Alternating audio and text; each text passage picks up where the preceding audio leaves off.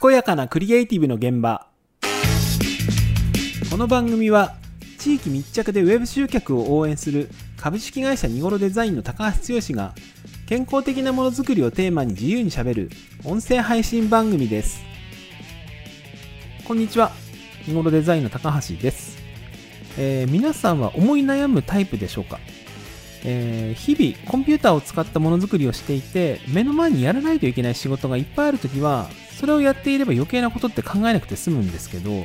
仕事が一段落してちょっと手が空いたタイミングとか仕事で嫌な状況になって気持ちがモヤモヤしている時とかそういう時って今やってることって本当にこれでいいのかなとか将来大丈夫かなとかちょっと考えちゃうことってあると思うんですよ。で僕は性格的に何かあったとしてもなんとかなるんじゃないかって楽観的に考えるタイプではあるんですがそれでも頭の中の整理は必要だなって思っています。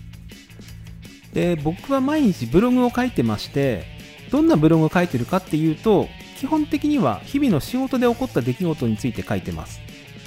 例えばこんな機材買いましたとか今日はどこどこに打ち合わせに行ってきましたとか誰々さんに会いましたとかそんなことです。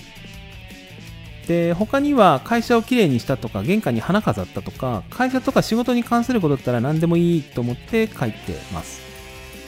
ただ一つだけ決め事があってそれはブログをただの日記のように書くんではなくて仕事に対する熱い思いっていうのを込めて書くっていうのが、まあ、決め事といえば決め事です。で仕事に対する思いってそれをストレートに書くのってはっきり言って照れくさいんですよ。なんか真面目ぶってるみたいな普段あんまり言わないこと書いたりするんででもそこは割り切ってこれが俺の本音なんだっていうふうに書いています。で本音が書かれたブログを後から読み返すとその記事を書いた時の記憶とか感情が蘇ってきて今自分がやりたいことってやれてるのかなとか将来に向けて自分の軸がブレてないかなとかセルフチェックできるようになるんですよね。自分のブログを読んで自ら軌道修正できるっていうのがブログの良い点だと思っています。というわけで今回はその毎日更新する仕事のブログを使ってご近所さんから仕事をゲットするにはをテーマにちょっと喋ってみたいと思います。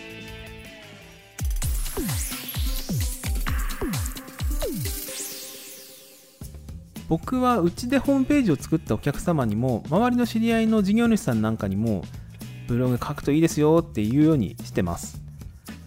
っていうのはさっき言ったセルフチェックになるっていうのはまあもちろんなんですけどそれだけじゃないんですよね。ブログを毎日ちゃんと書いてると仕事につながるんですよ。でこれはいろんな意見があるとは思うんですけどはっきり言ってポートフォリオを小綺麗にまとめてお仕事のご依頼はこちらってフォームを置いただけのサイトよりもアメブロでもいいのでブログをちゃんとやってた方が断然仕事が来るって思います。でなぜブログがいいのかなんですけど一つの仕事を題材にしてコンテンツをいっぱい作ることができるっていうのが一番の、まあ、ブログの魅力かなって思います。例えば一つの仕事を紹介するにしてもポートフォリオのサイトだとそれをきれいにまとめてレイアウトしてテキストを配置して終わりっていうケースになりがちだと思うんですよ。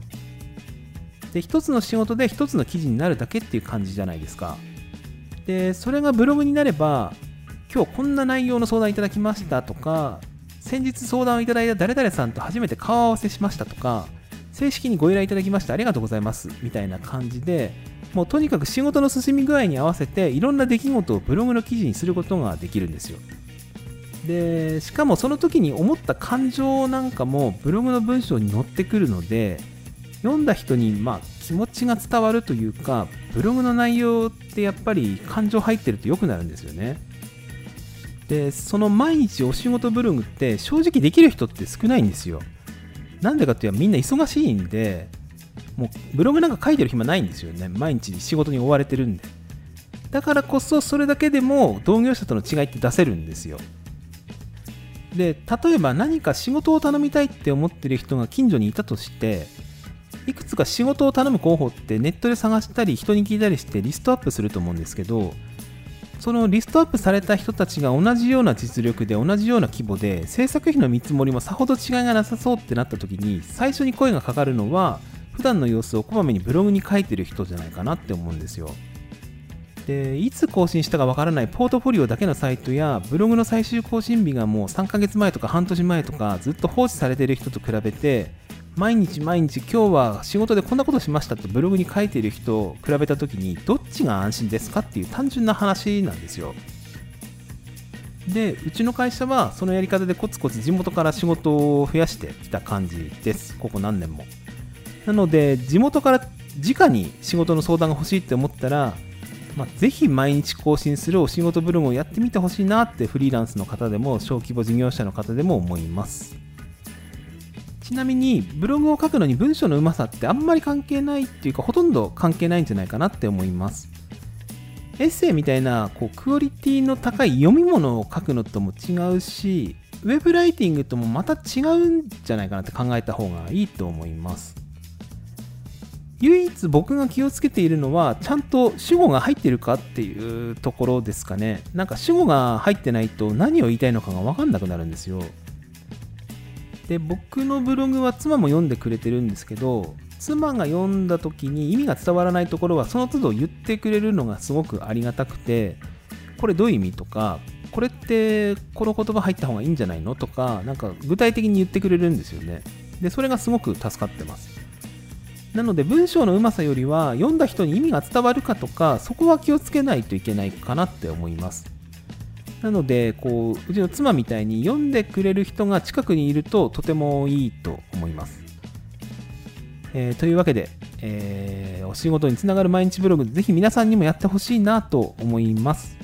えー、健やかなクリエイティブの現場、今回はここまで。どうもありがとうございます。それでは。